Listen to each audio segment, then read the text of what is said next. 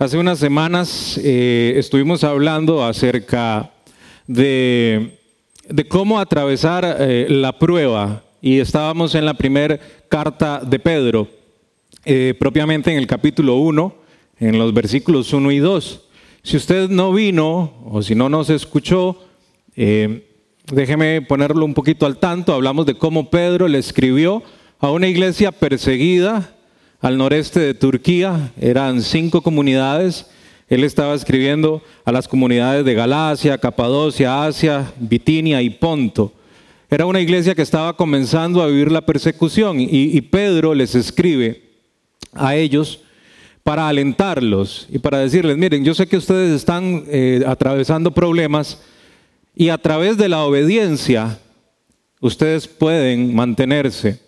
Y, Pedro nos enseña cómo el Dios trino, la Trinidad completa, Padre, Hijo, Espíritu Santo, está involucrado, completo, en que nosotros podamos vivir de esa manera. Jesucristo es quien se lleva nuestro honor, nuestra alabanza, nuestra gloria, pero el Padre nos llama, el Espíritu nos santifica y nos prepara para obedecer a ese Cristo al que amamos. Y así Pedro comienza esta introducción de cómo atravesar la prueba. Eh, no es la primera vez y no me atrevo a decir que, que la situación que está viviendo la iglesia hoy sea la situación más difícil que ha vivido. Sí es una situación difícil, pero la iglesia ha vivido otros momentos sumamente difíciles. Aún así, sí estamos viviendo un momento bastante tenso. La iglesia como tal, y cuando hablo de la iglesia hablo de usted y hablo de mí de nosotros y de todos los hermanos que estamos pues en el mundo entero. Estamos viviendo una situación un poco compleja con todo este tema de la pandemia que ya cansa decir esta palabra, pero se fue más allá de un asunto de salud, porque creo que no soy el único y creo que de aquí la mayoría, si no me equivoco, hemos visto cómo la economía también se vio afectada en, en nuestra casa, en nuestros bolsillos. Entonces, no solo, es un no solo es un problema de salud, sino que es un, problema económico, es un problema social. Ya no podemos abrazarnos, no podemos socializar con nuestra familia, no podemos visitar a nuestros abuelos. Entonces es un problema social también y tenemos ese problema. También tenemos problemas espirituales, porque nos deprimimos, nos cansamos, nos sentimos solos. Y, Pedro conoce esto de la iglesia de aquel tiempo, porque si era una iglesia perseguida, probablemente tenía problemas de salud, probablemente tenía problemas económicos, probablemente tenía problemas sociales, estaban siendo perseguidos y no, podían eh, darse el lujo de andar tan a la libre por la calle. Con esto en mente, yo quiero continuar en el versículo 3 y hasta el 9. Es el texto que vamos a, estudiar hoy. Si usted trae su Biblia, ábrala en Primera de Pedro, primer carta o epístola del apóstol Pedro, capítulo 1, versículo 3 y hasta el 9. Si la trae en su dispositivo móvil, enciéndalo. Y vamos a estar leyendo. Una esperanza viva, dice el título en algunas, en algunas versiones. La belleza de la salvación. Y dice así, leo para ustedes, Primera de Pedro, capítulo 1, versículos 3 al 9.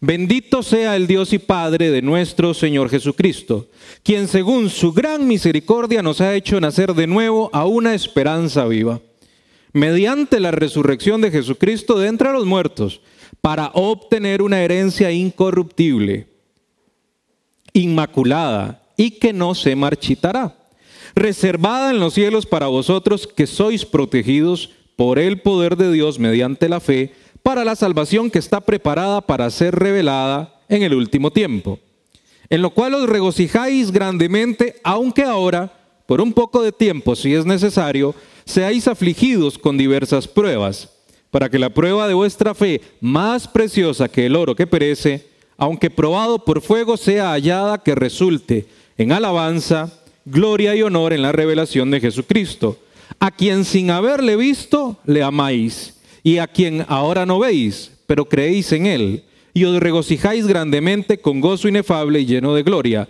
obteniendo como resultado de vuestra fe la salvación de vuestras almas. Amén. Parece si oramos, me acompaña a poner esto en las manos de Dios. Padre bueno, gracias por esta tarde. Gracias por cada persona, cada hermano y hermana que se encuentra en este lugar. Gracias Señor por el momento de alabanza y adoración a través de la música, donde podemos, Dios mío, pues allanar un poco las emociones y, y tener, Dios, una mejor disposición para encontrarnos con tu palabra, Señor. Sé con mi vida, sé, Dios mío, con la vida de cada uno de los que estamos acá y que podamos entender tu palabra y que todo lo que se exponga acá, Dios, esté bajo tu orden, Padre. En el nombre de Jesús. Amén y amén. La intención primaria de Pedro al escribir esta, esta carta es alentar y conocer el beneficio de la aflicción y de los problemas. beneficio de los problemas. Suena como extraño, ¿verdad? Y lo hace, como les decía, dando a conocer a ese Dios trino que está involucrado en, en nuestra vida, en todo lo que hacemos. Él está consciente de que una fe superficial, escuche, una fe superficial refleja una vida cristiana sin problemas. Una fe que luce mejor en las palabras, mejor en la boca que en los hechos, es el resultado de una fe que no ha sido puesta en el desierto, que no ha atravesado momentos difíciles. Y Pedro comienza en el versículo 3, y vamos a desmenuzar un poco este texto, hablando acerca de cómo bendecimos a Dios. Él dice, bendito sea el Dios y Padre de nuestro Señor Jesucristo. El judío del Antiguo Testamento estaba muy familiarizado con esta bendición hacia Dios. Imagínense que en las sinagogas se repetía tres veces al día lo que se conocía o se conoce como las 18 bendiciones. Tres veces al día se pronunciaban 18 oraciones que terminaban con bendito sea nuestro Dios. Entonces, 54 veces al día, en cada sinagoga, los siete días de la semana, 365 días al año, los judíos bendecían a nuestro Dios. El, el judío estaba familiarizado con esto. Ahora, generalmente nosotros somos quienes somos bendecidos por Dios. ¿Cómo bendecimos nosotros a Dios? Si Dios de nosotros no necesita nada. Yo no puedo decirle a Dios, te doy mi paz. Yo no puedo decirle a Dios, aquí está mi misericordia para contigo. Pero sí hay una manera en la que nosotros podemos bendecir a Dios y es haciéndolo a través de la gloria que le damos, de cuando lo glorificamos, cuando le damos la honra, el honor, el crédito, el poder, cuando le agradecemos, sin importar las circunstancias, cuando nosotros nos acercamos a Dios y le decimos, Señor, no importa lo que está pasando, yo te agradezco. Estamos bendiciendo a Dios. Y usted me puede decir, bueno, es que usted no tiene idea de lo que yo estoy pasando como para venir a darle gracias a Dios. Puede que usted esté pensando eso. Pero yo le digo, es que usted quizás no está viendo lo que Dios está planeando. Porque sí sabemos que Dios opera a favor de sus hijos, sin importar lo que esté sucediendo. No sabemos casi nunca lo que Dios está haciendo. Pedro bendice a Dios y dice, Padre de nuestro Señor Jesucristo. Esto sí es nuevo para los judíos, porque los judíos conocían que vendría un Mesías, pero no sabían que se llamaría Jesucristo, que iba a ser un hombre, que nacería en Belén y que le iban a tener que decir el Hijo de nuestro Señor. Pero Pedro está eh, tomando por cierto ya que estas iglesias saben que Jesucristo es el Hijo de Dios y que Él les hizo y nos hace nacer de nuevo. Dice que nos hizo nacer de nuevo. Esta forma en la escritura del griego se encuentra en forma pasiva. ¿Qué quiere decir? Que nadie de los que están escuchando, leyendo esta carta o de los que estamos acá, buscó nacer de nuevo, sino que fue algo que se nos regaló nadie de los que estábamos acá podemos decir, es que yo busqué a Dios para que me hiciera nacer de nuevo. No, estamos acá porque Él nos regaló a través del Espíritu Santo cuando nos convenció de pecado, de buscarle, y Él nos hizo nacer de nuevo. Es un regalo. Por eso es una forma pasiva. El ser humano no, no tiene gloria en el, en el nuevo nacimiento. Se lo lleva a Él porque Él nos llamó. Está garantizado el nuevo nacimiento. La vida eterna está garantizada porque Él me la entregó y viene acompañada de una esperanza viva a través de la resurrección de Jesucristo.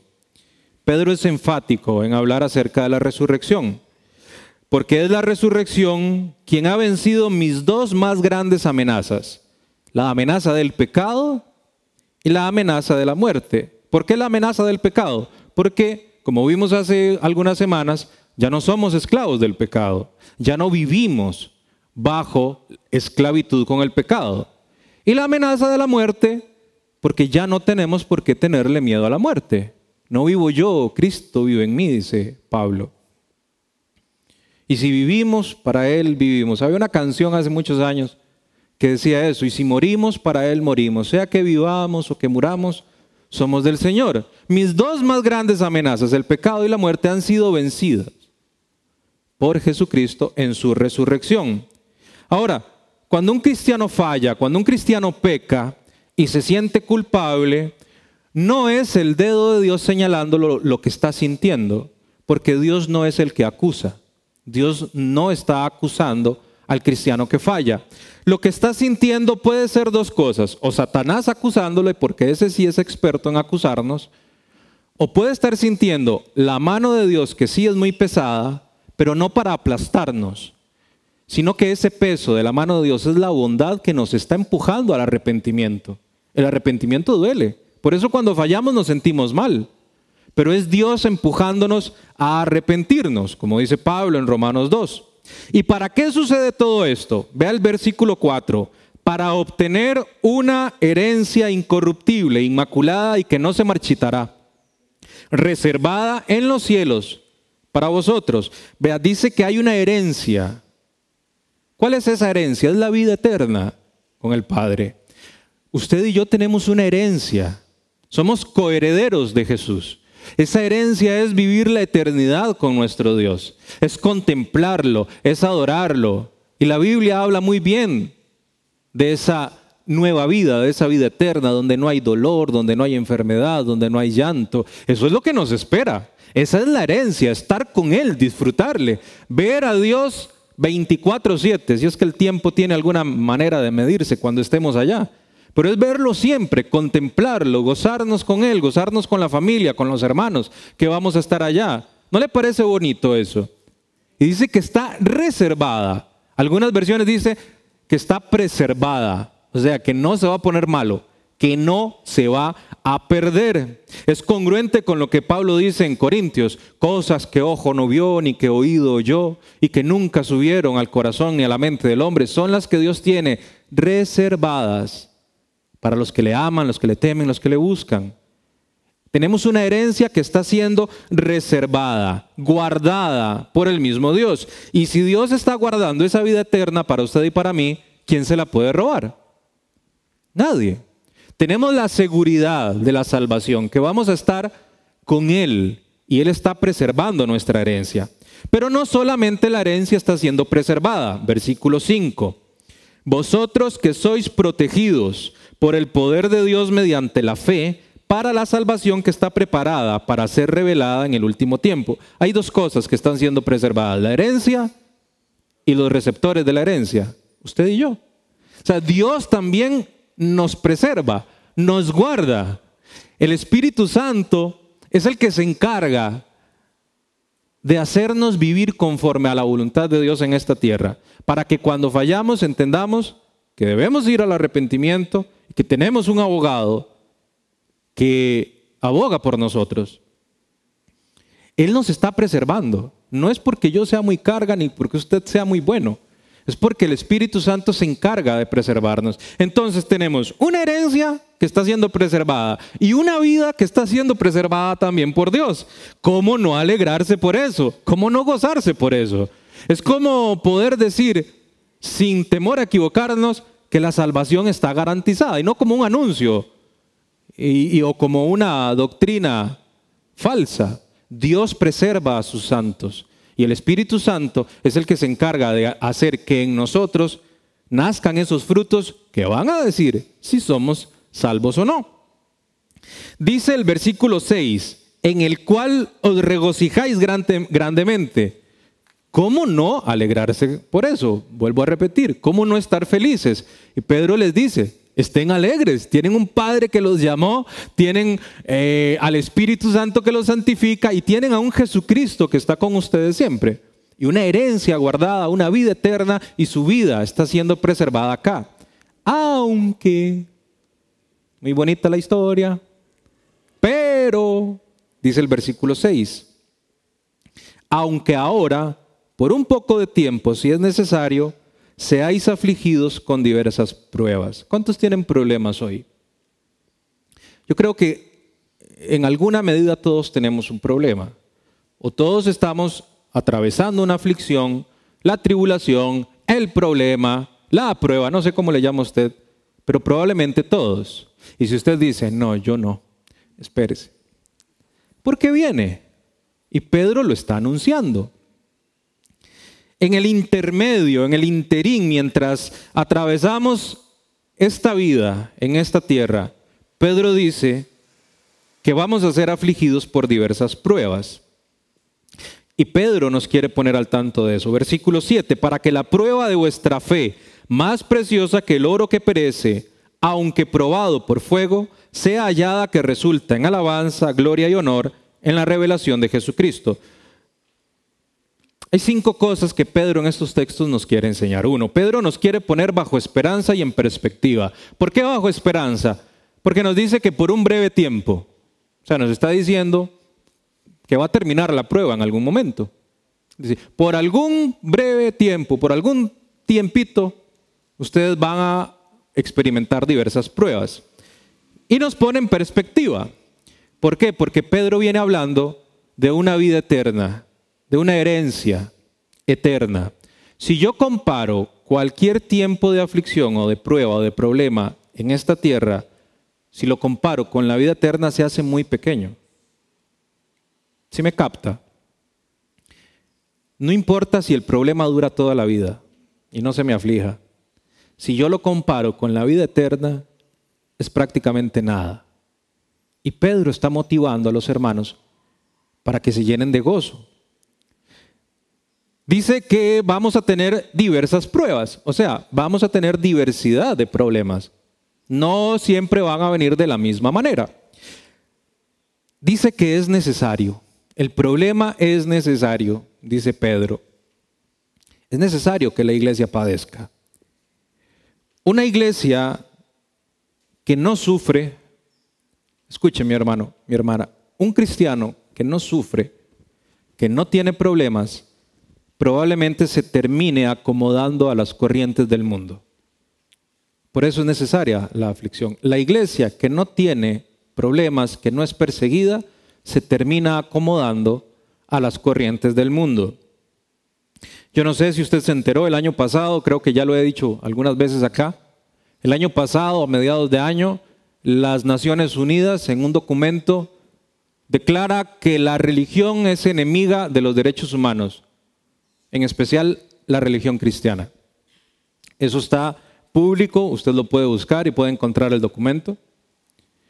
Y uno se pregunta, ¿qué le pasa a las Naciones Unidas haciendo una declaración de estas? Se nota que o no conoce de verdad qué es el cristianismo o simplemente quieren opacar el cristianismo. ¿Cómo va a decir que el cristianismo es enemigo de los derechos humanos? La iglesia cristiana ha protegido a las minorías desde siempre. Desde que existe, protege a las minorías. Fue la iglesia cristiana la que se opuso al infanticidio de Roma. Fue la iglesia cristiana la que se opuso a la lucha de los gladiadores. Fue la iglesia cristiana en Inglaterra la que logró, o Cristo logró a través de la iglesia, que se aboliera la esclavitud. La iglesia cristiana se ha opuesto desde siempre a la violencia de género. Siempre. Y hay una sola razón para que hoy la iglesia cristiana sea perseguida. Y esto es un problema en general. Aquí yo voy a hablar de un problema en general, que todos o vamos a comenzar a vivir o ya estamos viviendo o vamos a vivir en algún momento. En general, como iglesia lo vamos a vivir. Un tipo de persecución. Y es porque la iglesia se opone vehementemente a la imposición desde la posición de poder sobre los ciudadanos de valores y antivalores que solamente son contrarios a nuestra fe, y no solo a la, fe, sino a la naturaleza misma. Cada quien elige cómo vivir su vida. En eso estamos de acuerdo. Pero la iglesia lucha y se opone a la imposición de una revolución sexual, de un control de la natalidad, y que es algo que corresponde a cada persona decidir y vivir. Pero nosotros nos oponemos a que sea impuesto a nuestras familias y a nuestra vida. Y por eso o estamos siendo ya perseguidos, o tenemos ya problemas, o los vamos a tener. Y como decía Michael las dos semanas anteriores, es tiempo de ser sal y luz. Es tiempo de que aunque venga el problema, nosotros podamos brillar y sazonar esta generación torcida y perversa. Necesitamos abrazar nuestra responsabilidad de iglesia a pesar de los problemas. Son necesarios, es lo que dice Pedro son necesarios. También dice que los problemas que son necesarios es lo que prueba cuán genuina es mi fe. Y también dice que la fe que es genuina al ser probada va a terminar en alabanza, en gloria y honor al ser expuesta ante la revelación de Jesucristo. El énfasis de esta enseñanza está alrededor de la palabra prueba o problema. Aflicción, tribulación, y esta palabra aparece varias veces en esta carta de Pedro. Pero aunque la traducción es prueba, no todas las veces que aparece tiene la misma raíz en el griego. Hay tres palabras que yo quiero tocar acerca de lo que Pedro nos quiere hablar acerca de los problemas. Versículo 6 dice, seáis afligidos con diversas pruebas. Cuando la palabra prueba aparece ahí, viene del griego que es peirasmos. Peirasmos es la palabra. Esto tiene que ver con la prueba de la fidelidad, de la integridad, de la virtud y de la constancia de una persona. Cuando se está probando esa integridad y esa virtud de una persona, se está hablando de peirasmos. Pedro está tocando esa palabra. Hay pruebas que llegan a mí de parte de Dios para probar, no para probarle a Dios, porque Él todo lo conoce, sino para probar qué es lo que hay en mi corazón y que yo me pueda dar cuenta qué es lo que hay en mi corazón. O para que la familia cristiana pueda ver qué es lo que hay en mi corazón. Yo quiero decir esto con mucho cuidado y quiero darme a entender, porque no quiero que se malinterprete y no quiero decir algo que no está en la Biblia.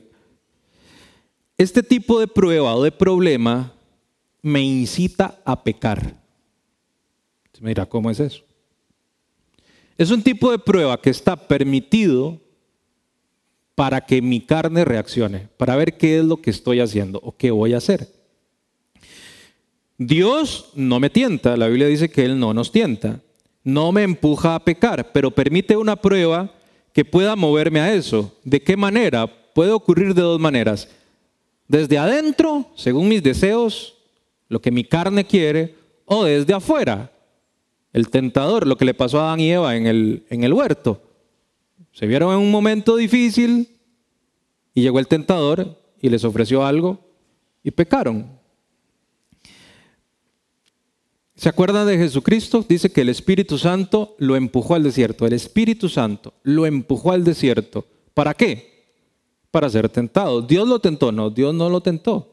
¿Jesucristo pecó? No, él no pecó. Pero si Jesucristo fue puesto a prueba y el enemigo lo buscó para tentarlo, ¿cuánto más yo? ¿Cuánto más usted? Entonces, estos problemas que llegan a nuestra vida están puestos, están hechos, están permitidos por Dios para ver de qué estoy hecho yo, para ver cómo va a reaccionar mi corazón. Dios conoce todas nuestras intenciones. Dios conoce lo que hay dentro de mí. Dios conoce mi corazón. De hecho, Dios conoce cosas de mi corazón que ni siquiera yo mismo conozco que están. Y es por eso que viene la prueba para revelar cosas de mi vida que son contrarias a lo que Dios quiere, para que yo pueda hacer los ajustes a través de su Espíritu Santo y vivir conforme a su voluntad. ¿Es esto bíblico? Pues sí. Deuteronomio 8, capítulo, perdón, capítulo 8, versículos 1 y 2. Escuche lo que dice. Todos los mandamientos que yo os ordeno hoy, tendréis cuidado de ponerlos por obra, a fin de que viváis y os multipliquéis y entréis y toméis posesión de la tierra que el Señor juró dar a vuestros padres. Escuche, versículo 2. Y te acordarás de todo el camino por donde el Señor tu Dios te ha traído. ¿Quién? El Señor tu Dios te ha traído. ¿Por dónde? Por el desierto. Ahí está la prueba. ¿Quién lo puso? Dios. Durante estos 40 años, un breve tiempo, para humillarte, probándote a fin de saber lo que había en tu corazón, si guardarías o no sus mandamientos. Dios lo llevó al desierto para ver cómo iba a reaccionar ese corazón, para ver qué hay en ese corazón. No es para que Dios sepa lo que hay, porque Él ya sabe lo que hay, pero es para que yo sepa en verdad qué hay en mi corazón. Les hago una pregunta. En la última semana, en el último mes, en el último año, ¿Qué problema permitió Dios? ¿Qué prueba permitió Dios en su vida que usted atravesara y qué salió de su corazón?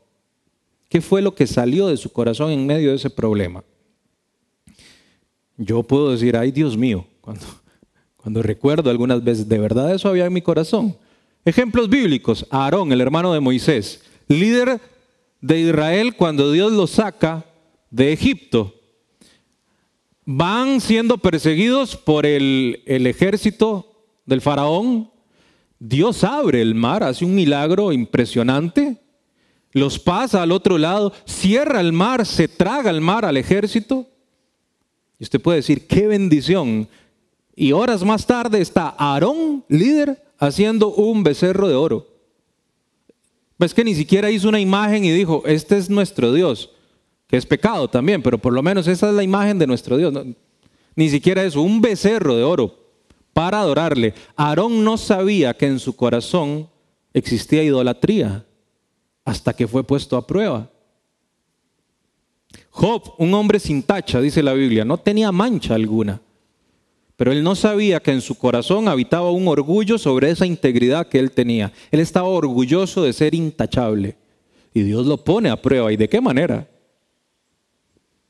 David no sabía que en su corazón habitaba la lujuria, no sabía que habitaba la mentira y el engaño y la hipocresía, hasta que fue puesto a prueba y, pudo haber dicho, yo no sabía que esto estaba en mi corazón. Por eso un salmo dice, líbrame de los pecados que me son ocultos, muéstrame los pecados que no conozco, porque no siempre sabemos lo que hay en nuestro corazón hasta que llega la prueba. Y Pedro, el escritor de esta carta, no sabía que en él había engaño, que había mentira, no sabía que él tenía temor de los hombres y que tenía una necesidad de aprobación de los hombres. ¿Por qué? Porque Pedro recibió una visión en sueño donde Dios le mostró animales de todos los tipos y le dijo, Pedro, mata y come. No, Señor, usted sabe que yo no puedo comer de estos animales inmundos que están en esta esquina. Y él le dijo, no llame inmundo a lo que yo he santificado. Y estaba hablando de que Dios iba a abrir la salvación, el camino de la salvación para los gentiles. Y Pedro después de ese sueño va y busca al soldado romano, a Cornelio, y tienen un fiestón casi que igual al de Pentecostés, donde ellos están celebrando y festejando que Dios se le revela a los gentiles. Pero tiempo después, Pedro no se quiere mezclar con los gentiles. Porque ¿qué van a decir mis hermanos judíos? Que yo estoy comiendo con los gentiles. Y Pablo exhorta a Pedro muy fuerte. Porque Pedro le estaba dando pena que lo vieran con los gentiles, ¿qué van a decir los hombres? Pero fue puesto a prueba y Pedro pudo haber dicho, mira, yo no sabía que esto vivía en mí. Por eso Pedro escribe, el peirasmos va a llegar a su vida para ver qué es lo que hay en su corazón. Versículo 7. La segunda palabra dice, para que la prueba de vuestra fe, más preciosa que el oro que perece, aunque probado por fuego, sea hallada que resulta en alabanza, gloria y honor en la revelación de Jesucristo. La palabra prueba ahí es dokimeón, que viene de dokimazo, griego también. Dokimazo es la manera o el método en que se probaban los metales en el pasado a través del fuego. Y eran purificados por fuego. Entonces, Pedro está diciendo, la prueba de vuestra fe, o sea, su fe va a pasar un doquimazo, va a ser pasada por fuego. ¿Para qué? Para que sea hallada en alabanza, gloria y honor. La fe es probada por fuego. Vea lo que dice la nueva traducción viviente. Estas pruebas demostrarán que su fe es auténtica. Está siendo probada de la misma manera que el fuego prueba y purifica el oro. Aunque la fe de ustedes es mucho más preciosa que el oro, entonces su fe, al permanecer firme en tantas pruebas, les traerá mucha alabanza, gloria y honra en el día que Jesucristo sea revelado a todo el mundo. Aquí se está probando la calidad de la fe. Qué tan genuina es y si necesita ser purificada. Cuando Jesús le dice a sus discípulos, hombres de poca fe, está hablando de la cantidad y de la calidad. Su fe no había sido probada, su fe no había sido purificada. ¿Qué es lo que pasa? Que nosotros queremos respuestas cuando estamos en medio del problema, pero Dios quiere que confiemos en Él. Nosotros queremos entender el porqué del problema, pero lo que Dios quiere es que nosotros le creamos a Él. Nosotros queremos resultados, pero Dios quiere que en la prueba nuestra primera resolución sea seguirle, adorándole y agradeciéndole por lo que está pasando. ¿Cuál va a ser el resultado? Mucha alabanza, gloria y honra en el día de Jesucristo. Ahora, ¿cuál es la reacción nuestra cuando estamos en estas circunstancias?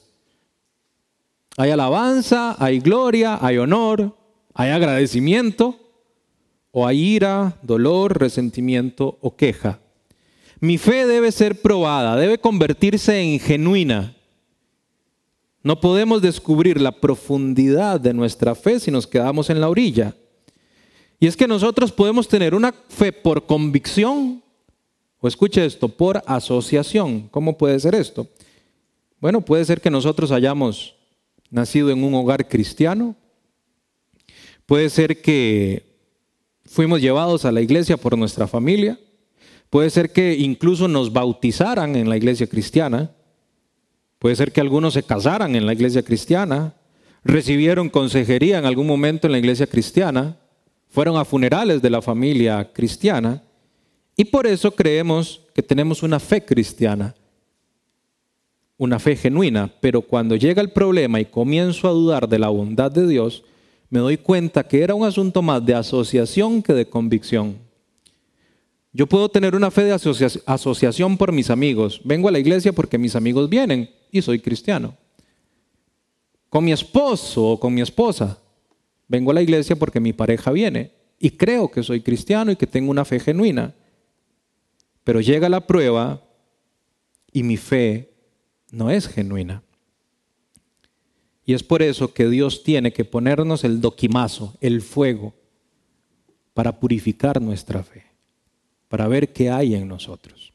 Y la tercera palabra está en, la misma carta de Pedro, pero en el capítulo 4, versículo 12, si usted quiere lo busca o lo anota ahí, versículo 12 del capítulo 4. Amados, no os sorprendáis del fuego de la prueba, que en medio de vosotros ha venido para probaros, como si alguna cosa extraña os estuviera aconteciendo. De acuerdo a lo que hemos estado viendo, y según Pedro, las pruebas son necesarias. Y si son necesarias, lo que Pedro está diciendo, no se asuste. O sea, no se asuste, ¿de qué se sorprenden? Como si fuera algo nuevo. Está diciendo, vea, acostúmbrense, porque van a venir las pruebas. Esta palabra es prosis, también del griego. Implica un cierto sufrimiento o dolor emocional o físico. Cuando pienso en un dolor físico, puede ser una enfermedad. Cuando pienso en un dolor emocional, puede ser una enfermedad emocional también. O una situación que me está doliendo emocionalmente. La prueba me muestra a mí y a otros si yo tengo mi confianza en mis fortalezas. ¿Por qué? Porque es a través de este tipo de prueba que se está probando mi perseverancia y mi carácter. Dios quiere que yo me dé cuenta si mi carácter está confiando en mis fortalezas, en mis talentos, en mis habilidades, en mis títulos, en mis estudios, en mis finanzas, en mis relaciones, o si yo estoy confiando en Él. yo descubro si voy a negociar mis valores o si voy a permanecer fiel en los valores del Señor a través de este tipo de prueba. Esta prueba prosis es importante porque va a revelar la forma en la que yo voy a anestesiar el dolor. Cuando sentimos dolor, buscamos anestesiarlo, ¿cierto? Me duele la cabeza, la pastillita. Me duele el estómago, la pastillita también, o el jarabe para el dolor de estómago. Yo busco anestesiar el dolor. Y cuando algo me está doliendo en mi fe, a través de un dolor o sufrimiento físico o emocional, yo voy a buscar anestesiarlo también. ¿Cómo lo hago? Bueno, hay algunos que tienden a devolverse a la vida pasada. Viene la prueba y empiezan otra vez a acariciar y a jugar con aquellas cosas de donde el Señor ya los había sacado. Porque es muy fácil devolverse en medio de la prueba. Voy a reaccionar con ira. Recordamos a Caín en Génesis 4, que él llevó su ofrenda a Dios, la puso delante de Dios y Dios rechaza su ofrenda porque había pecado en el corazón de Caín. Y el rechazo generó dolor en Caín. ¿El rechazo nos genera dolor o no?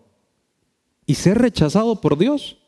¿Cómo reaccionó? En lugar de reaccionar en pedir perdón, fue y mató a su hermano. La esposa de Job. La esposa de Job perdió lo mismo que perdió Job. Perdió su casa, sus hijos, las pertenencias. Y ella en un momento llega y le dice a Job, ¿por qué no maldice a su Dios y se muere? Ni siquiera le dijo nuestro Dios. Vamos a, actuar en negación ante la prueba. ¿Cómo es esto de negación? Usted sabe que hay doctrinas que enseñan que los problemas no le llegan a la vida del cristiano. Y si le llega un problema, amárrelo, rechácelo, eh, bórrelo y todas palabras que utilizan, lo rechazo y no entienden que es Dios que está trayendo una prueba a su vida. Y entran en negación. No, yo no, pues el Dios jamás me va a hacer a mí, es el enemigo, es, el, es Satanás. O aceptación, como algunos pocos que se postran en sus rodillas delante de Dios y como Job dicen, el Señor dio, el Señor quitó. Sea el nombre de Jehová bendito. ¿Cómo vamos a reaccionar ante la prosis, ante el problema que duele? ¿Qué es lo que va a nacer en nuestro corazón? Y es Dios purificando nuestra fe. ¿Por qué? Porque Él quiere que nos parezcamos a Jesucristo. Parecernos a Jesucristo. Y si Él lo quiere es porque lo vamos a alcanzar. Y en el día de la revelación de Jesucristo, todo este caminar va a valer la pena. Vamos a entender que valió la pena. ¿Cuál es el propósito? Primera de Pedro, capítulo 5, en el versículo 10. Este texto a mí me, gusta muchísimo. Después que hayáis sufrido un poco de tiempo, el Dios de toda gracia que os llamó a su gloria eterna en Cristo, él mismo os perfeccionará, afirmará, fortalecerá y establecerá. Cuatro propósitos de la prueba. ¿Por qué se está preguntando usted? ¿Por qué me está pasando esto? Bueno, porque Dios quiere perfeccionarlo, afirmarlo, fortalecerlo y establecerlo. ¿Qué más? Dios mismo trabajando en nosotros. Él usa su gracia permitiendo la prueba. Una fe inmadura empaña y estorba, contamina los propósitos de Dios en nuestra vida. El problema, la prueba, la aflicción hacen que Dios nos perfeccione, nos afirme, nos fortalezca y nos establezca, para que podamos conocer a Dios y conociéndolo amarlo. Una cosa es admirar a Dios y otra cosa es amarlo. Hay muchos, no solo afuera de la iglesia, dentro de la iglesia, que solo admiran a Dios que tuvo que pasarle a Job, tuvo que pasarle toda esta prueba para que él pudiera decir un día, de oídas te había oído, pero ahora mis ojos te ven. Y la prueba nos hacen conocer a Dios. Yo sostengo que no hay nadie en toda la historia, ningún ser humano fuera de Jesucristo, que estando 100% bien, diga, voy a buscar a Dios. Nadie. Y yo creo que aquí todos podemos testificar que hemos tocado fondo para buscar a Dios. O que hemos tenido que tocar fondo para buscar a Dios. Es en la dificultad donde le conocemos, donde aprendemos a amarle. Ahora, se está prolongando la prueba, usted está diciendo, hay momentos en donde parece que esto no se va a terminar. Yo ya no puedo más, ya no soporto, Señor. Y usted siente como que Dios lo está quebrando. Pablo perdió la esperanza de vivir, dice Corintios. Dice Pablo, yo perdí toda esperanza de vivir en un naufragio. Yo dije hasta aquí. Pero esto fue permitido por Dios para que confiáramos en Él y no en nosotros, dice Pablo. Usted ha pensado hasta aquí, ya no puedo más, ya no me da la fuerza. Dijo como David, se me acabaron las lágrimas para llorar. Mi hermano, mi hermana, Dios no está tratando de quebrarlo a usted. Dios no está tratando de quebrarnos. Dios no quiere quebrar a sus hijos. Lo que Él quiere es quebrar nuestras fortalezas, en lo que yo confío, en lo que me da seguridad y que compite contra Él, lo que está en mis manos y lo que yo puedo controlar. Eso es lo que Dios quiere quebrar. Ese es el quebrantamiento pero es que nos duele porque está tan arraigado a nosotros que es como si fuera parte de nosotros todas estas cosas. Al final vamos a ser más fuertes en Él que en nuestras propias fortalezas. A.W. Tozer, predicador y teólogo, dijo, dudo que un hombre pueda ser usado por Dios significativamente sin antes haber sido quebrantado profundamente. Si queremos ver cosas de parte de Dios, tenemos que ser quebrantados por Dios. ¿Por qué? Bueno, hay varias razones. ¿Ustedes se acuerdan? Y si no lo han leído, se los comento. Cuando Pablo habla acerca de su aguijón en la carne, es un hombre que va al tercer cielo, es preparado por Jesucristo mismo de una manera, manera milagrosa. Dice, escuché ahí en el tercer cielo eh, palabras, lenguajes que ni siquiera puedo repetir acá. Vi cosas que nadie ha visto pero se me ha puesto un aguijón en la carne, un problema que tengo, un emisario de Satanás que viene y que constantemente me abofetea.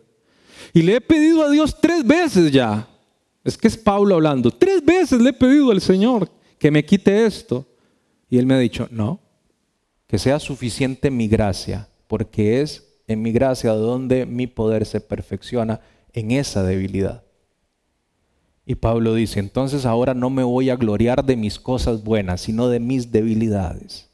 O sea, Pablo está diciendo, me voy a gloriar en los problemas, porque es en el problema donde la gracia de Dios y su gloria se perfecciona en mi vida, en su poder. Esa es la prosis.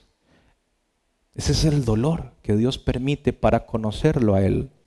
A usted le basta mi gracia, porque mi poder se perfecciona en ese problema, en ese proceso, en ese doquimazo, en ese peirasmos. Ahí se perfecciona mi gloria en la vida tuya, Pablo. Hay varias razones para que esto ocurra. Cuando un corazón no quebrantado experimenta las bendiciones de Dios, llega a creer que las merece.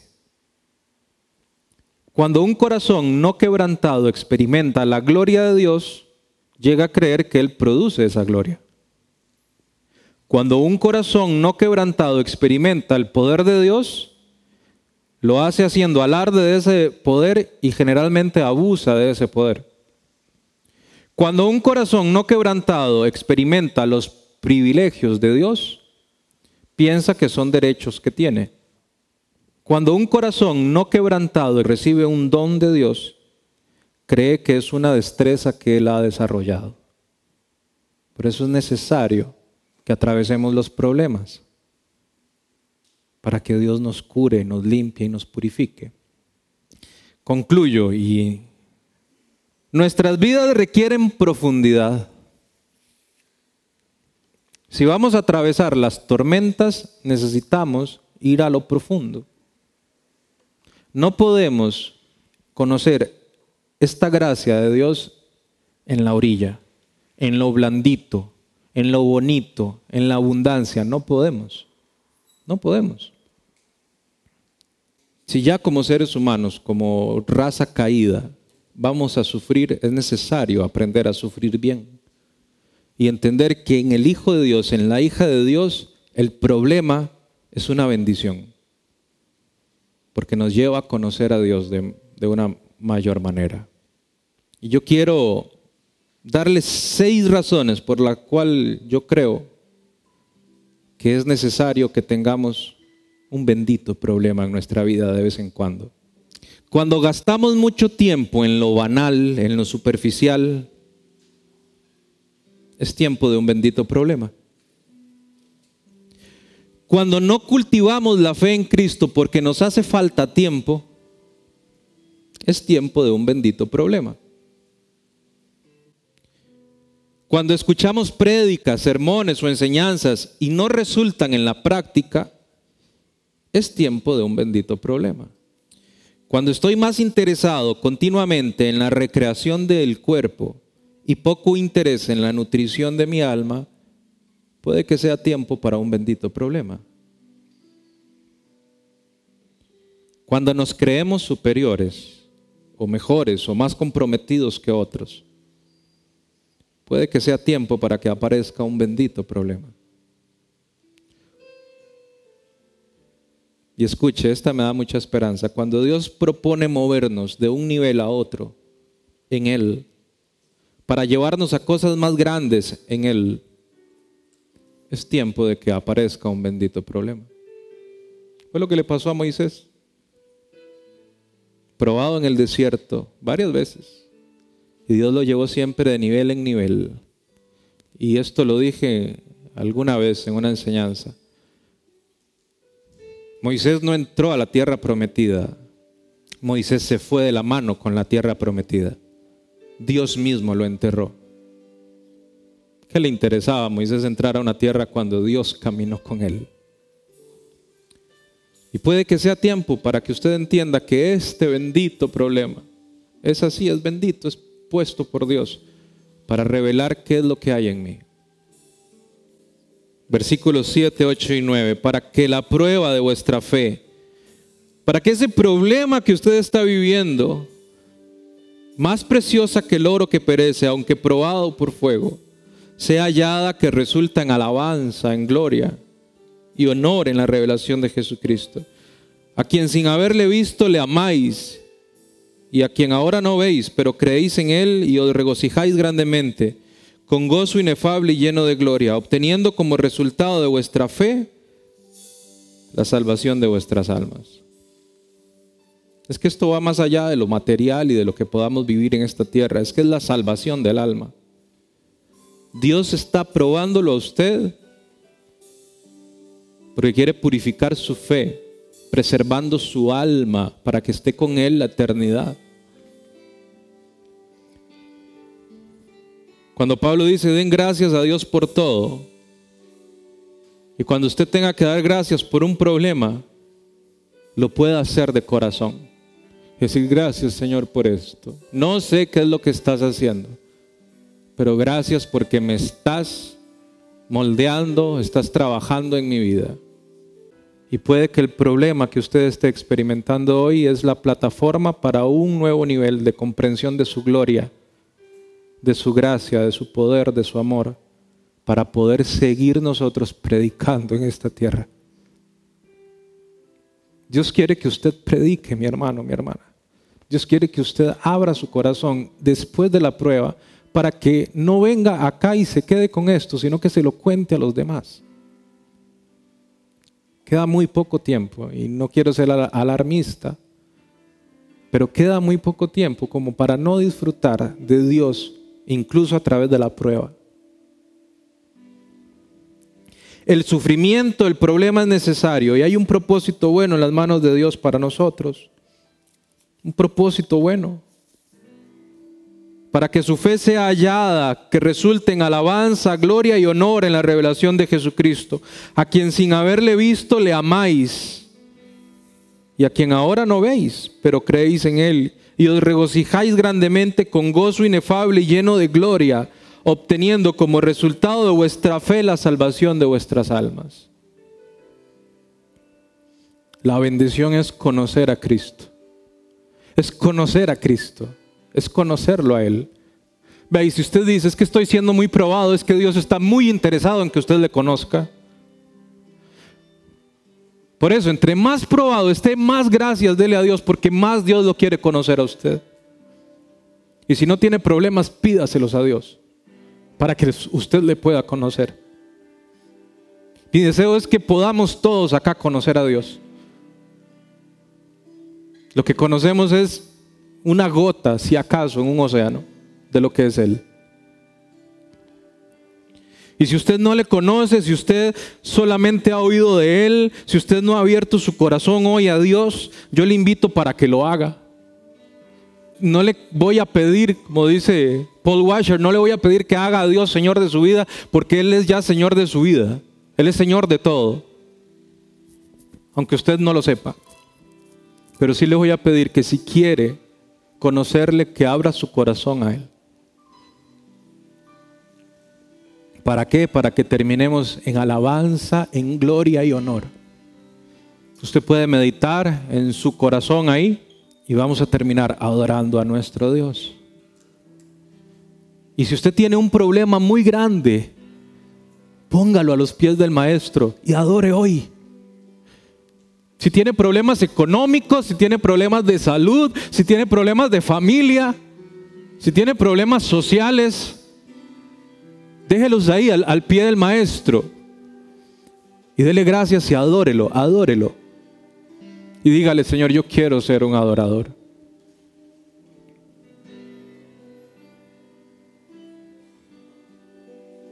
Señor, te adoramos hoy, Padre. Te bendecimos. Y ponemos nuestra vida delante de ti, nuestros problemas, nuestras necesidades, nuestro dolor, nuestra angustia, nuestra aflicción, Señor. Ponemos eso que nos está doliendo, Señor, que no entendemos, por lo cual hemos orado y orado y orado, Señor, y parece que nada pasa. Pero hoy lo entregamos, Señor, y decidimos creer en ti. Decidimos confiar en tus promesas y entender que estás probando a tus hijos para hacernos más como Jesús.